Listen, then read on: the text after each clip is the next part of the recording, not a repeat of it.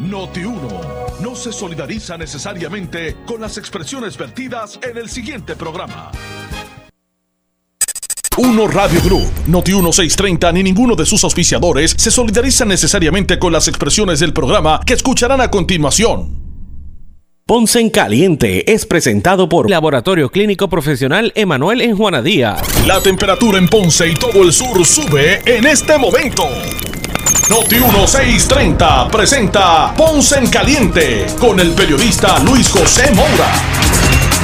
Saludos a todos y muy buenas tardes. Bienvenidos. Soy Luis José Moura.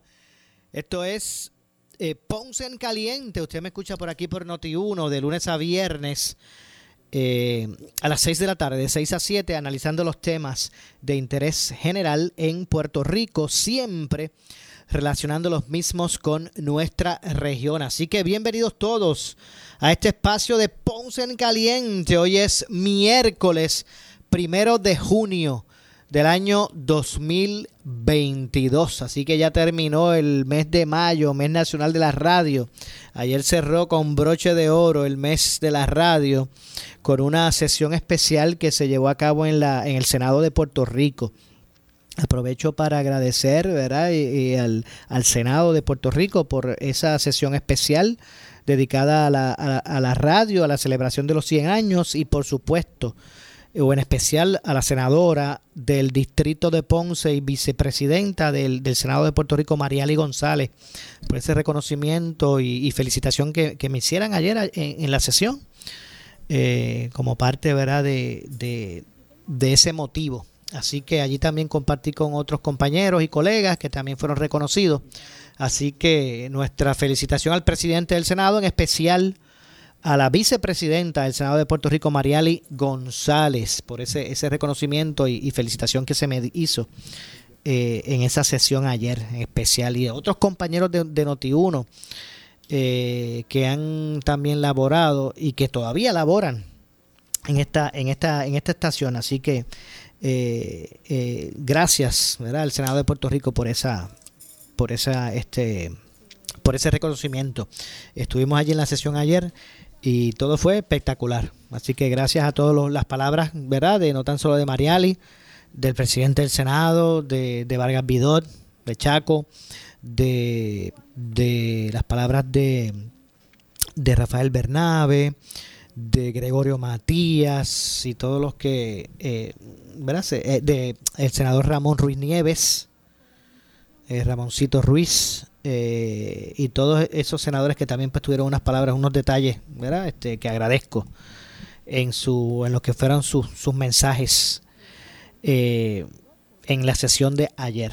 Así que de verdad que agradecido, un honor para nosotros o para mí en especial y, y para todos los colegas allí que también pues fueron reconocidos. Así que eh, muchas gracias, ¿verdad? Y, fue todo un honor estar allí y, escuchar las palabras de todos ellos. Eh, seguimos con nuestro compromiso aquí en Noti1 eh, de, de, continuar nuestras labores aquí de, de forma responsable. Así que gracias a todos los que en, de una u otra manera pues dieron paso a esa sesión, en especial, repito, a la senadora eh, del Distrito de Ponce y vicepresidenta del Senado de Puerto Rico, Mariali González. Así que hoy terminó el mes de la Nacional de la Radio, digo ayer terminó el mes nacional, pero la celebración continúa. Eh, seguimos celebrando los 100 años de la industria de la radio en Puerto Rico. De hecho, estuvo Yoyo Boina allí ayer en la sesión, también fue reconocido y yo, yo decía que de, de los 100 años de la radio, por lo menos 80 lleva él como protagonista. Así que eh, de verdad que fue un, un, placer poder compartir con él, abrazarlo eh, y escuchar sus anécdotas. No cabe duda que es una gran personalidad de los medios de comunicación en Puerto Rico. No tan solo de la radio, sino también obviamente de la televisión. Eh, así que estuvo yo yo. ¿Sabes quién también quién estuvo allí que, que me alegró mucho verla? Eh, que también fue voz de Noti1 en las noticias, eh, la compañera y la colega eh, Conchi León. Conchi León estuvo allí, también fue reconocida. Era que sí, que fue un gran, ¿verdad? Un, placer eh, verla eh, a Conchi León, tan, tan, tan escuchada, ver esa voz emblemática de Conchi en, en las noticias. ¿Verdad que, que, que Noti1 siempre ha sido eh, propulsor de, de, de, oportunidades? En, este, en este caso de, lo, de oportunidades a la mujer. como, como locutoras de noticias que han tenido bastantes, eh, Noti1, contrario, ¿verdad? Otras emisoras que, que siempre han utilizado estas voces masculinas para, para los titulares y breves noticiosos o para la locución de noti la locución de noticias. Eh, Notiuno en ese sentido pues también ha dado, ha dado espacio eh, a la mujer en ese sentido. Así que eh, con Chileón me gustó ver, estuvo Jerry Rodríguez, el compañero Jerry Rodríguez, que ustedes también los escuchan eh, con, con Quique Cruz en algunos unos días específicos, así que estuvo Jerry allí también. y varios otros compañeros, ¿verdad? Que, que de una y otra, de otra manera pues también han impactado Mili Méndez, estuvo Mili, fue con Milena, su hija Milena. Eh, yo le decía en, tono de broma a, a, Mili Méndez que bueno, que ya Milena estaba como que a, una semana de pasarme en estatura. Así que sigue, sigue estirándose, ¿verdad? Y creciendo eh, eh, Milena, la hija de, de, nuestro, de nuestros colegas y, compañeros que apreciamos mucho, Mili Méndez y, y, y Rivera Saniel. Así que, entre otras cosas, estuvo representada allí también, estuvo eh, presente en la sesión eh, nuestro presidente Tuto Soto, estuvo Tuto allí, y otros, y miembros de la Asociación de Radiodifusores de Puerto Rico y otros colegas de, de la radio, pues que también fueron, fueron este reconocidos en esa sesión especial. Así que nada, agradecido, de verdad, realmente. Eh, y estoy seguro que todos los compañeros que allí se le se les eh, otorgó otorgaron los reconocimientos pues renovarán renovarán su, su, su compromiso con nuestra gente a través de esta gran industria de la radio que tanto amamos. No cabe duda que esta profesión que hemos elegido eh, pues nos permite no solamente ser una herramienta para poder, una, una herramienta de ayuda al, ¿verdad? Al, al, al, menos protegido. Al desvalido, a, a, las personas a las personas más vulnerables. Eh, esta, este medio de la radio pues va directamente eh, a dar esa, esa asistencia, a ser esa voz, esa, esa mano amiga, esa voz que representa a nuestro pueblo, eh, especialmente a los a los desprotegidos. Y no solamente esta profesión pues te permite ser parte de verdad de ese de ese de ese de, ese, de, eh, esa, de, esa herramienta que tiene nuestra gente sino también nos permite poder documentar y no tan solo documentar sino sino ser testimonios poder dar testimonio, ser testimonio del devenir de, nuestro pueblo, a través de nuestras coberturas, a través de las reseñas, del acontecer diario, de eventos en, en Puerto Rico, de todo tipo. Así que nos permite también ser ese, eh, dar esos testimonios del devenir de nuestra gente. Así que de eso, de eso es lo que se trata, ¿verdad? Así de, así de importante y de grandes oportunidades que nos brinda este medio de la radio en Puerto Rico, aquí en Noti1, pues eh, con esa, esa responsabilidad fiscalizadora y de, y de asistencia a, a nuestra gente. Así que saludos a todos los compañeros. Ya ha finalizado el mes nacional de la radio en el día de ayer, pero todavía celebrando los 100 años de esta industria, de nuestra industria radial. Son pocos los países que se pueden dar ese, ese, ese lujo, ¿verdad? De decir, de que, decir que su industria de la radio es una centenaria. Son 100 años. Eh, Puerto Rico, pues, eh, en Puerto Rico inició su historia.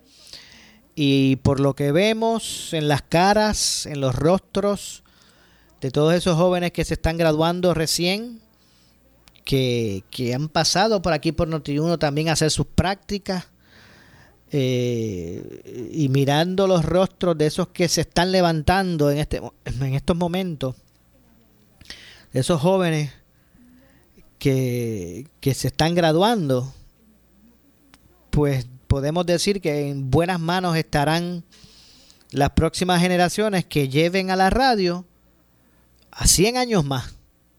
No cabe duda que en buenas manos va, va a estar ese, esa, esos cambios generacionales, esa, esa, ese relevo generacional que representarán los, los próximos 100 años de la radio en Puerto Rico. Así que eso es algo que nos llena a, nosotros, los que llevamos ya un tiempo, pues nos llena de, de, de, satisfacción y de tranquilidad, ¿verdad? Que uno ve cómo se aupan jóvenes en esta industria con un talento extraordinario y que estoy seguro que en buenas manos van a estar, en buenas, las buenas manos de las nuevas generaciones estará eh, la historia de los próximos 100 años de la radio en, en Puerto Rico.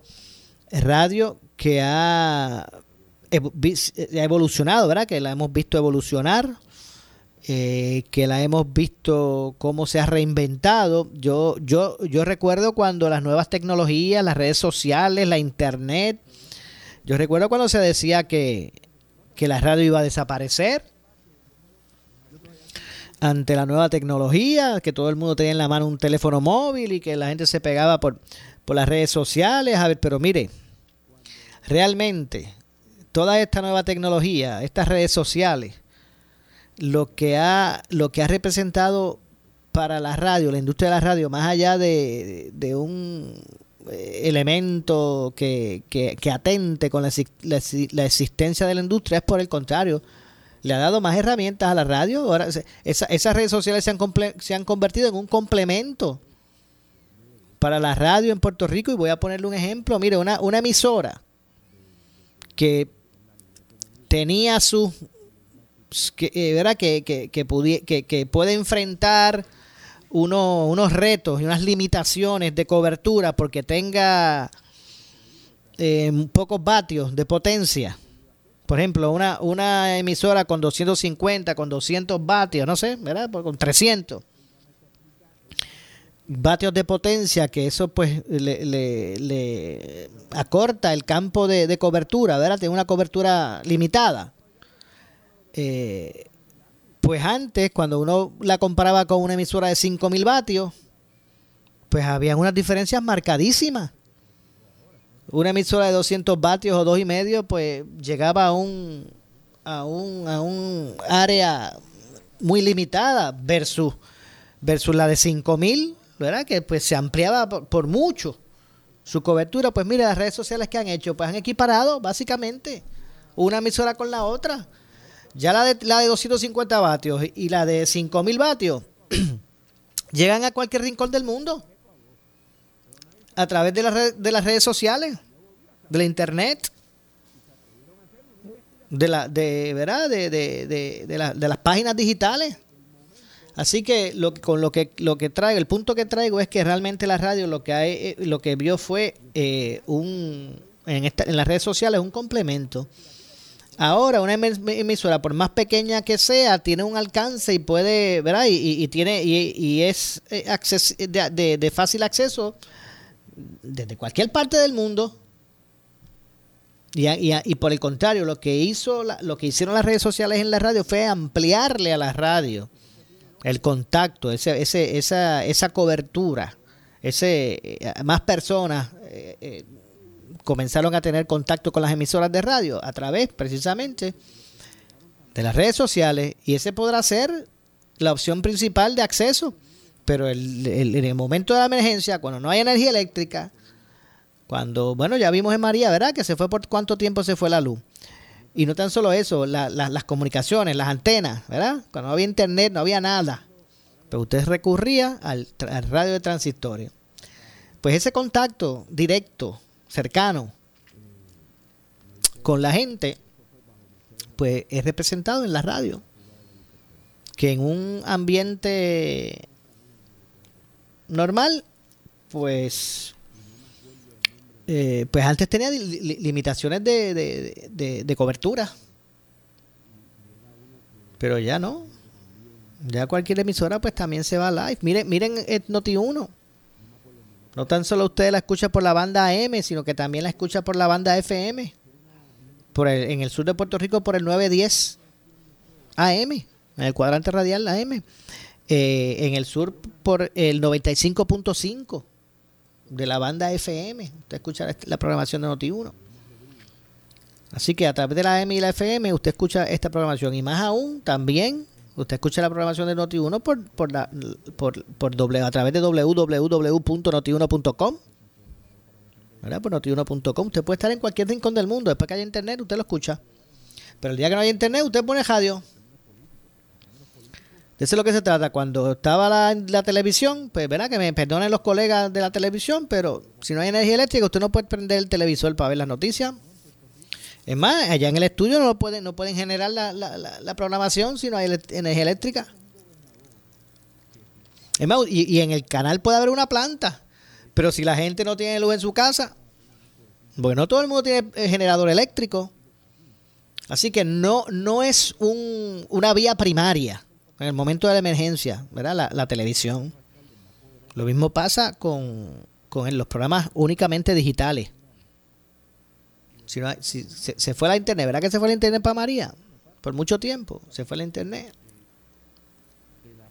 No había electricidad para cargar los, teléfonos. Pues tampoco, la programación digital era opción.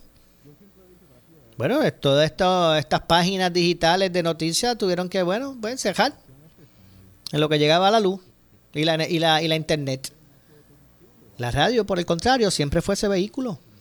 Y eso es lo importante de, esta, de, este medio, fíjese, y, y, y, y, y, eso hay que reconocerlo. Siempre en, la casa está ese radiecito transistor que usted con batería lo escucha. Mira, y en el peor de los casos que usted hace, entra a su carro y prende radio. Y ahí usted, y ahí usted va a recibir la orientación que tenga que, que recibir en, en, en tiempos de, de crisis como ocurrió en María, que la radio se convirtió en eso, en ese, ese vínculo principal con la gente. Yo recuerdo cuando se dijo en la conferencia de prensa previo a María que iba a haber un blackout, que no se iba a tener, las comunicaciones iban a fallar, que se iban a caer y que iban a haber al menos 48 horas de, de blackout. Y mire, así mismito pasó. Aquí mismo, esta frecuencia en María, se arrancó al aire junto con Leo. En aquel momento ambas, em, ambas emisoras eran de, de unos Radio Group. Y primero se arrancó Leo, el 1170 se arrancó primero y después se arrancó el 910. Y en un momento dado estuvieron simultáneos. Del mismo modo, se pegaron las FM, se arrancaron. recuerdo que yo hacía noticias en las FM también. En Sal Soul. A las en punto de las y 30, si no me equivoco, de cada hora. A las en punto de las y 30 se daban boletines informativos a través de, la frecuencia en el sur de, de Sal Soul, de Fidelity, de Hot 102 y obviamente a, través de Noti1, de la frecuencia 910 AM. En aquel momento todavía no teníamos disponible el 95.5. Eso vino posterior. Así que nada, de eso es lo que se trata. De eso se trata el asunto y, y básicamente pues hay que, hay que reconocer esa, esa aportación del medio eh, y lo que representa.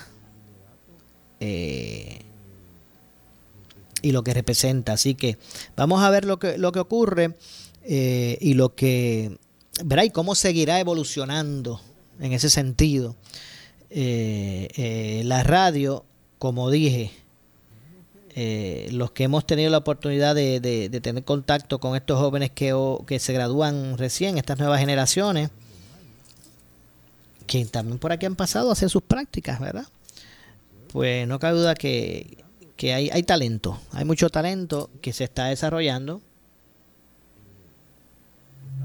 y hay talento que se está desarrollando y este y está, y estoy seguro que, que esas nuevas esas nuevas generaciones pues podrán eh, ¿verdad? acceder y, podrán eh, eh, salvar los retos que traerá consigo el, ¿verdad? Estos, los, 100 años más.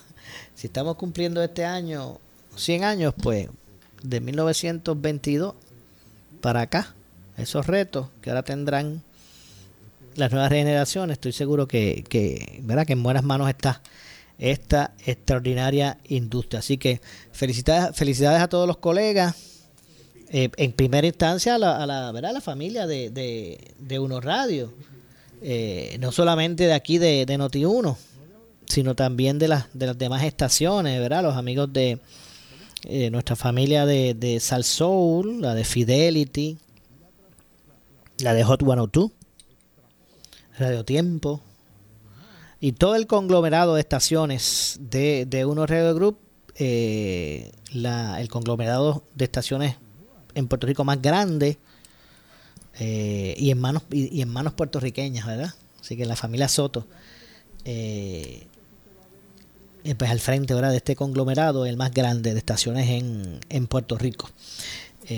así que acá en Noti1, pues a todos, a Alex Delgado, director de programación, a Ileana Rivera de Liz, que es nuestra directora de noticias, y a todos los muchachos, los de la redacción, los, compañeros eh, y los talentos que, día tras día pues, pues se esmeran porque la audiencia de Noti1 pues esté bien, bien informada con relación a los, al acontecer noticioso en Puerto Rico eh, y también a nuestros, nuestros analistas, ¿verdad? Ustedes los van escuchando durante toda la programación y la forma responsable en que aquí pues se atienden desde distintas vertientes los, los temas del, del momento, ¿verdad? Así que agradecido también a, a, Tuto, Alex eh, y a la familia de, de Uno Radio, también las oportunidades que se me han dado acá, en este medio. Eh, así que eh, con éxito se llevó a cabo esa sesión de ayer. Conmemorando los 100 años de la radio en Puerto Rico. Bueno, yo tengo que hacer la pausa, son las 6 con 27.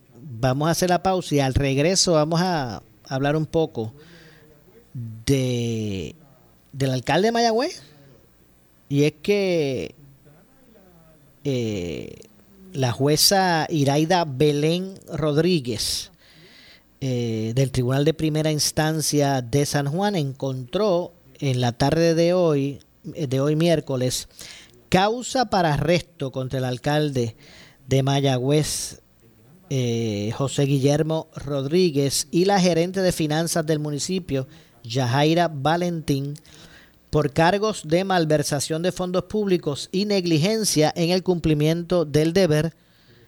Ambos son delitos eh, tipificados bajo el Código Penal en Puerto Rico. Los cargos fueron presentados por el fiscal especial independiente Miguel Colón Ortiz y Manuel eh, Núñez Corrada. Ambos funcionarios implicados en unas supuestas acciones irregulares que llevaron a la pérdida de alrededor de 9.8 millones de dólares eh, cedidos por la legislatura al Centro de Trauma de Mayagüez, se exponen a ocho años de prisión por el cargo de malversación de fondos públicos y tres por el cargo de negligencia en el, en el cumplimiento del deber, de acuerdo perdón, con lo que se informó en el día de hoy, a la verdad que a su llegada eh, a la corte, el alcalde informó que no va a renunciar a sus funciones mientras se ventila el caso criminal en su contra. Él actualmente está suspendido. Eh, no obstante, en, eh, el, el, mismo pues se encuentra suspendido, como dije, de manera sumaria desde el pasado 31 de marzo por orden precisamente del panel del, fiscal especial independiente. En el inicio del proceso judicial, eh, la jueza recibió la prueba de parte del FEI y del abogado del alcalde, Jari Padilla. Luego eh, recesó hasta hasta poco después de las 3, 3 y 30 de la tarde de hoy, en lo que evaluaba la prueba documental recibida. Eh, se destacó que el inicio o que el inciso B del Código Penal define el delito por malversación de fondos públicos como el eh, uso no autorizado o, reglamento eh, a ley o, reglamento. Eh, por tal razón, el FEI Colón Ortiz dejó, por ejemplo, constar que se trata de un caso de corrupción pública. De eso es lo que ello se trata. Ese delito de corrupción pública, el hecho, o, es delito, ¿verdad? De corrupción pública, el hecho de que tú eres funcionario público y tú omites un cumplimiento de ley a sabiendas, pues eso es corrupción. No tienes que echarte un peso al bolsillo. Pero bueno, vamos a hacer la pausa. Regresamos de inmediato con este y otros temas. Soy Luis José Moura. Esto es Ponce en Caliente. Pausamos y regresamos. En breve le echamos más leña al fuego en Ponce en Caliente por Notiuno 910. Los abastos de sangre en Puerto Rico están en un punto crítico y Welch, junto al Banco de Sangre en Servicios Mutuos, busca mover tu corazón para que dones sangre y des vida. ¿Hace cuánto no donas sangre? Llama al 787-751-6115 o entra a muevetucorazón.com. Llena el formulario y un representante se comunicará para programar tu cita. Gota a gota, podemos ayudar a los que más necesitan. Welch, mueve tu corazón.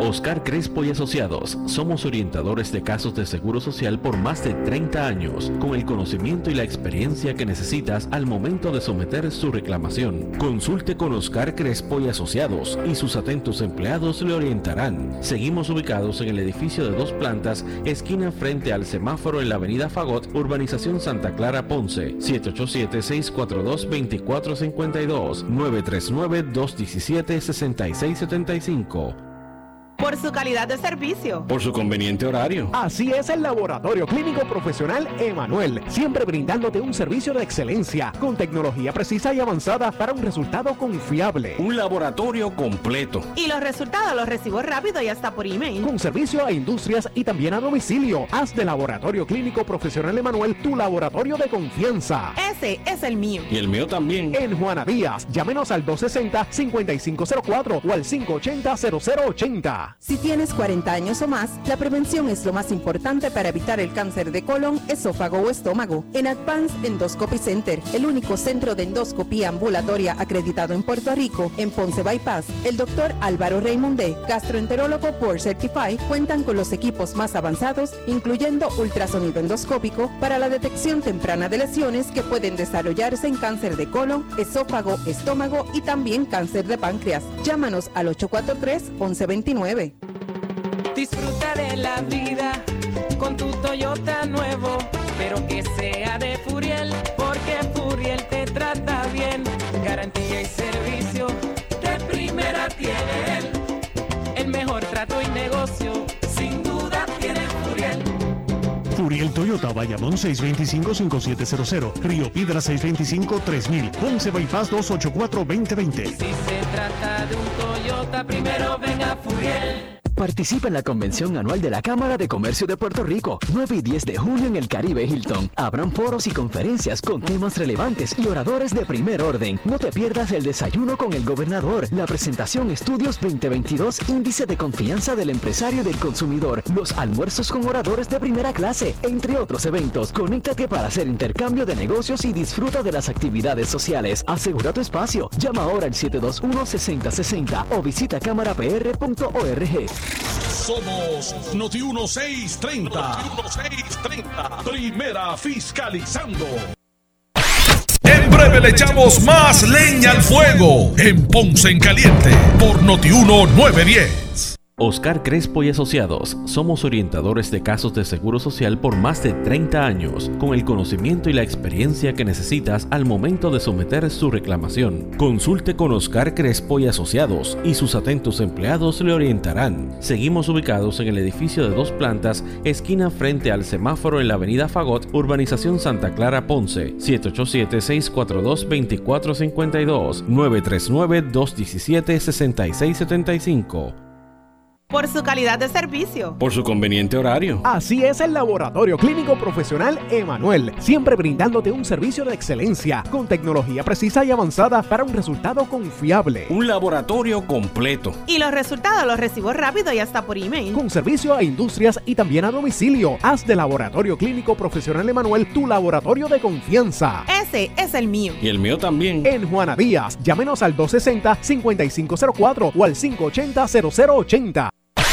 El área sur está que quema. Continuamos con Luis José Moura y Ponce en Caliente por el 910 de tu radio. Bueno, son las 6 con 37 de la tarde. Estamos de regreso. Soy Luis José Moura. Y esto es Ponce en Caliente. Usted me escucha por aquí por Noti1 de lunes a viernes a las 6 de la tarde, de 6 a 7, analizando los temas de interés general en Puerto Rico, siempre relacionando los mismos con nuestra región.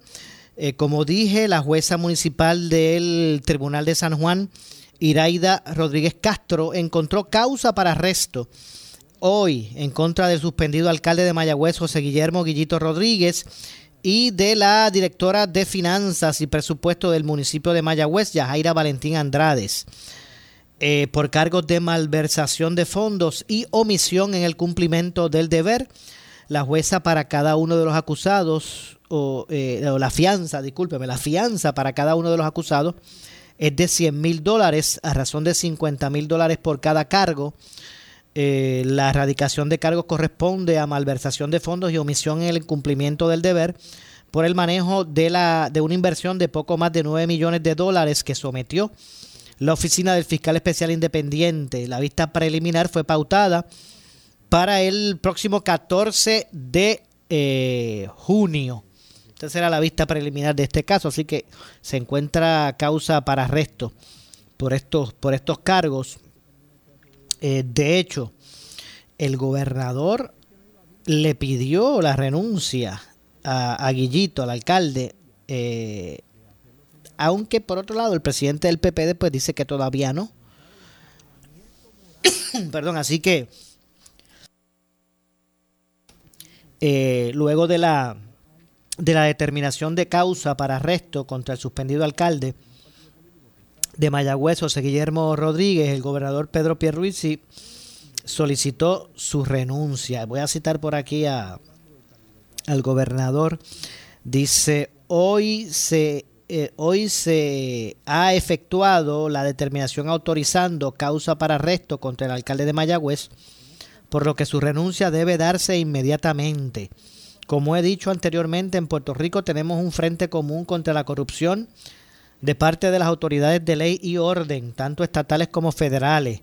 En esta ocasión, el Departamento de Justicia y el panel del fiscal especial independiente están eh, procesando al alcalde de Mayagüez por haberle fallado a su pueblo. Reitero que no tenemos tolerancia con la corrupción, la cual lamentablemente afecta tanto a nuestras instituciones de gobierno, así como al sector privado, precisamente por el compromiso ineludible de combatirla, nuestras fuerzas de ley y orden lo que están demostrando es que no hay impunidad eh, no importa quién sea, a quién conozca o de dónde venga, si le falla al pueblo, tiene que responder, dijo el gobernador en unas declaraciones escritas. Eh, por su parte, el presidente del Partido Popular Democrático, José Luis Dalmao, insistió en que todavía no es momento de pedir renuncias. Y voy a citar en esta ocasión a Dalmao. Dice al presidente del Senado, dice, mis declaraciones siempre se han hecho de acuerdo a los acontecimientos que tenemos delante y no basadas en supuestos. Ante la determinación de causa contra el alcalde, me reitero en las acciones tomadas desde el pasado 31 de marzo, cuando el alcalde fue suspendido de todas sus funciones políticas o posiciones políticas, incluyendo la presidencia municipal, hasta que los procesos sean finales y firmes En cuanto al PPD en Mayagüez, le solicité al secretario general Ramón Luis Cruz, eh, Cruz Burgos, que continúe la reorganización en ese municipio, dijo el, eh, Dalmau Santiago. Eh, la jueza superior de San Juan, Iraida Rodríguez Coto, determinó causa para arresto contra Guillito y la gerente de finanzas del municipio de Mayagüez, Yajaira Valentín. La supuesta es por supuesta malversación de fondos públicos y negligencia crasa en el cumplimiento del deber. Los cargos tienen que ver con la fallida transacción de 9 millones de dólares de la, que la Asamblea Legislativa destinó para el Centro para Inversiones y funcionarios del municipio transfirieron esos fondos para inversión se les impuso una, en el mercado de valores. Eh, a ambos se les impuso una fianza de 100 mil dólares que fue diferida por el programa de servicios de antelación a juicio. Así que, aunque Dalmao dice que todavía hay que esperar, el gobernador le pide la renuncia a Guillito. Eh, ante esta situación, ¿verdad? Que está atravesando, el alcalde. Eh, la jueza, de hecho, la jueza municipal del Tribunal de San Juan, Iraida Rodríguez, no compró, ¿verdad? por lo visto no le compró eh, la teoría a la representación legal de Guillito, al, licenciado Harry Padilla, no le compró la defensa del suspendido alcalde de que fue víctima de un timo por parte de sus asesores financieros, quienes supuestamente le recomendaron la, la fallida inversión de 9 millones de dólares con fondos destinados para el centro de trauma en, en de, la Sultana del Oeste, ¿verdad? De Mayagüez. Así que esa era la teoría de la defensa. Y pues por, lo, por el resultado de la, de la determinación, eh, pues, pues no le creyó, aparentemente no, no, no compró esa teoría la jueza, la que esbozó Jari Padilla, licenciado, quien es el, el representante legal ¿verdad? De, del alcalde de Mayagüez. Así que esto va a continuar desarrollando. Si usted mire atentos a Noti1 para que usted pues conozca eh, qué depara el, el, cuál va a ser el futuro del alcalde y de este caso, que ahora el 14 de, de junio, ¿es el 14 de junio? Sí, por aquí el 14 de junio pues sería la, la vista preliminar. Bueno, pues vamos a ver, eh, no cabe duda que sigue siendo, ¿verdad? Interesantísimo todos estos alcaldes que han estado siendo señalados por corrupción en instancias distintas. Eh, pero, pero lo cierto es que se han, se han señalado y ahora mismo pues pesan sobre muchos alcaldes eh, cargos federales. Eh, eh, de hecho, el abogado del alcalde, Jari Padilla, expresó que aquí no hay ninguna eh, eh, pérdida. Eh, porque el municipio de Mayagüez debe sentirse orgulloso con esto, porque el alcalde impartió instrucciones inmediatas a abogados competentes para que iniciaran una búsqueda inmediata para la recuperación de ese dinero quiere decir que desde los quiere decir que desde el 2001 que inicia el proceso de encauzamiento federal eh, hasta el día de hoy, que no va ni un año, ya se recuperó el dinero, dijo Jari Padilla en su alocución en sala. El alcalde lo timaron, al alcalde lo timaron, al alcalde lo timaron, dijo tres ocasiones, y también fue hecho eh, que el proceso eh, de timo que pasó por el ojo de la oficina del Contralor pasó también por el ojo de, de, instituciones bancarias eh, que el FBI tomó bastante tiempo investigando, dijo, dijo Padilla, pero vamos a escuchar parte de, de sus declaraciones, vamos a escuchar. Pero es que aquí no hay ninguna, no hay ninguna pérdida, su señoría. No ha habido ninguna pérdida. ¿Por qué? ¿Usted sabe por qué? Y esto Debe sentirse el municipio de Mayagüez orgulloso con esto, que el señor alcalde impartió instrucciones inmediatas a abogados competentes para que iniciaran una búsqueda inmediata para recuperar ese dinero. Quiere decir, su señoría, que del 2001 que inicia el procedimiento del encauzamiento federal hasta el día de hoy, que no va ni un año, ya se recuperó el dinero. Y eso se recuperó no porque el alcalde miró para el lado, no porque el alcalde hiciera lo que le diera la gana en el municipio, no, porque el alcalde hizo un acto afirmativo para descargar su responsabilidad y recuperar esos fondos. Pero usted sabe por qué. Porque el alcalde lo timaron. Al alcalde lo timaron. Y fue también hecho el proceso de timo que pasó el ojo de la oficina del Contralor, que pasó el ojo de instituciones bancarias norteamericanas, que el FBI tomó bastante tiempo investigando. Bueno, eso fue parte de la locución en sala de Harry Padilla, el licenciado Harry Padilla, abogado de, de Guillito, José Guillermo Rodríguez. Padilla intentó establecer durante sus argumentos que el municipio no perdió el dinero producto de las partidas legislativas al eh, alegar que se recuperó la totalidad de los 9 millones de dólares eh, adicionales a los 1.8 eh, que generó supuestamente la, la, inversión municipal. O sea, ellos dicen que recuperaron los 9 millones que invirtieron, ¿verdad? Que, que, que mandaron para, para, el mercado de valores, más, más el millón ochocientos mil que generó la inversión. O sea, que ellos lo ponen como que al contrario, bueno, metimos allí 9 millones y, y, y tra trajimos para atrás 10.8. Eh, ante ese alegato, el fiscal especial independiente eh, Miguel Colón Ortiz sostuvo que dichos argumentos fueron falsos y que el municipio apenas recuperó poco más de 4 millones de dólares, de los cuales 1.2 eh, fueron utilizados para pagar eh, honorarios de abogados. Totalmente falso tan reciente como una semana atrás, eh,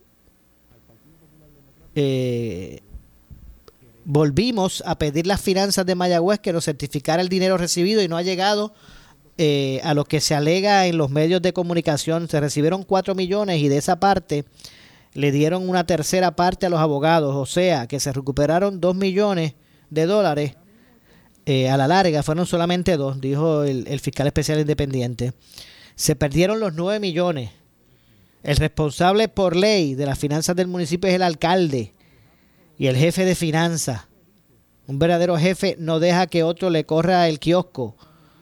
Eh, ni menos un, un, alcalde de 29 años de experiencia como Guillito, una, una, una oficial de, de, finanzas de 10 años. Pero vamos a escuchar lo que dijo el, el fiscal eh, Colón Ortiz. Totalmente falso. Totalmente falso. Tan reciente como unas semanas para atrás, volvimos a pedir a, a Finanzas de Mayagüez que nos certificara el dinero recibido y no, no llega a lo que alegan, lo que se alega a través de los medios de comunicación. ¿Y en qué número se sostiene? Realmente nuestra prueba, y que lo tenemos acreditado, es que se recibieron 4 millones a través del SEC. 4 millones. Esos 4 millones le dieron una tercera parte a los abogados. Así que recuperó 2 millones. Son 4 millones y hay 1 punto algo, ¿no? El 1.8 también. El 1.8, exacto. El 1 ¿Cuánto dinero en total es que no se? Lo que pasa es que ese 1.8 alegadamente no se recuperó porque no se perdió, sino que se lo devolvieron alegadamente. Pero si, la, si estamos hablando de 9 millones que se para una sanitaria de trauma, 1.8 se le dio, no se perdieron tampoco los 9 millones, porque ya había 1.8. Se perdieron los 9 millones porque el dinero, el dinero quien lo pagó es SEX, no, no fue que lo devolvieron. Una compañía, por no supervisar bien a sus empleados, pues decidió pagar a manera de transacción un caso, pero no es porque no es porque el dinero no se haya perdido, se perdieron y vino un tercero y pagó algo porque se sentía responsable que fue que fueron negligentes, pero se perdieron 9 millones de pesos. ¿Okay? Y el responsable es el alcalde de la. Y el responsable por ley de las finanzas del municipio es el alcalde y el jefe de finanzas, un, un verdadero jefe, no da no, no deja que otro le corra el, el, el, kiosco. Y menos un alcalde de 29 años de experiencia y un oficial de finanzas de 10 años de experiencia. La ley está clara, ¿quién es el responsable? Bueno, ese fue el fiscal eh, hablando, argumentando sobre lo, lo expresado por Harry Padilla. Eh, bueno, ya como, como ustedes pues saben, la jueza Rodríguez Castro pues encontró causa para arresto contra Guillito eh, y contra la directora de finanzas Yajaira Valentín. Se supo que la fianza para cada uno de los acusados se fijó en 100 mil dólares, a razón de 50 mil dólares por cada cargo. Eh, la cual fue diferida por el programa de, de servicios con antelación a juicio. Eh, la erradicación de cargos corresponde a malversación de fondos y omisión de del cumplimiento del deber por el manejo de una inversión de poco más de 9 millones de dólares que sometió la oficina del fiscal especial independiente. Repito, la vista preliminar de este caso fue pautada para el próximo 14 de junio de, este año, del año 2022. Bueno, sí que básicamente ese ha sido el desarrollo de este caso. Tengo que hacer la pausa, regresamos de inmediato. Soy Luis José Moura. Esto es Ponce en Caliente. Pausamos y regresamos. En breve le echamos más leña al fuego en Ponce en Caliente por Notiuno 910 por su calidad de servicio, por su conveniente horario. Así es el Laboratorio Clínico Profesional Emanuel, siempre brindándote un servicio de excelencia con tecnología precisa y avanzada para un resultado confiable. Un laboratorio completo. Y los resultados los recibo rápido y hasta por email. Con servicio a industrias y también a domicilio. Haz de Laboratorio Clínico Profesional Emanuel tu laboratorio de confianza. Ese es el mío. Y el mío también. En Juana Díaz, llámenos al 260-5504 o al 580-0080. Oscar Crespo y Asociados somos orientadores de casos de seguro social por más de 30 años, con el conocimiento y la experiencia que necesitas al momento de someter su reclamación. Consulte con Oscar Crespo y Asociados y sus atentos empleados le orientarán. Seguimos ubicados en el edificio de dos plantas, esquina frente al semáforo en la avenida Fagot, urbanización Santa Clara Ponce, 787-642-2452, 939-217-6675. El área sur está que quema. Continuamos con Luis José Moura y Ponce en Caliente por el 910 de tu radio. Bueno, usted pendiente, esto es Ponce en Caliente, ya nos tenemos que despedir, estamos en nuestra parte final.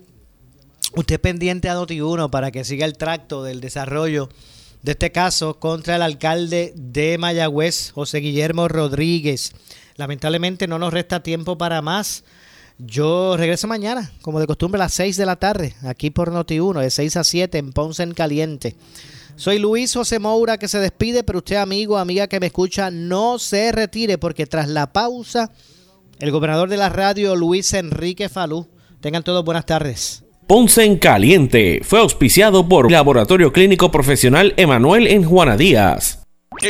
Esta es la estación de Enrique Quique Cruz. WPRP 910 AM, W238DH 95.5 FM en Ponce, WNO 630 AM, San Juan, Noti 1 630. Primera fiscalizando. Uno Radio Group, Noti 1630 ni ninguno de sus auspiciadores se solidarizan necesariamente con las expresiones del programa que escucharán a continuación.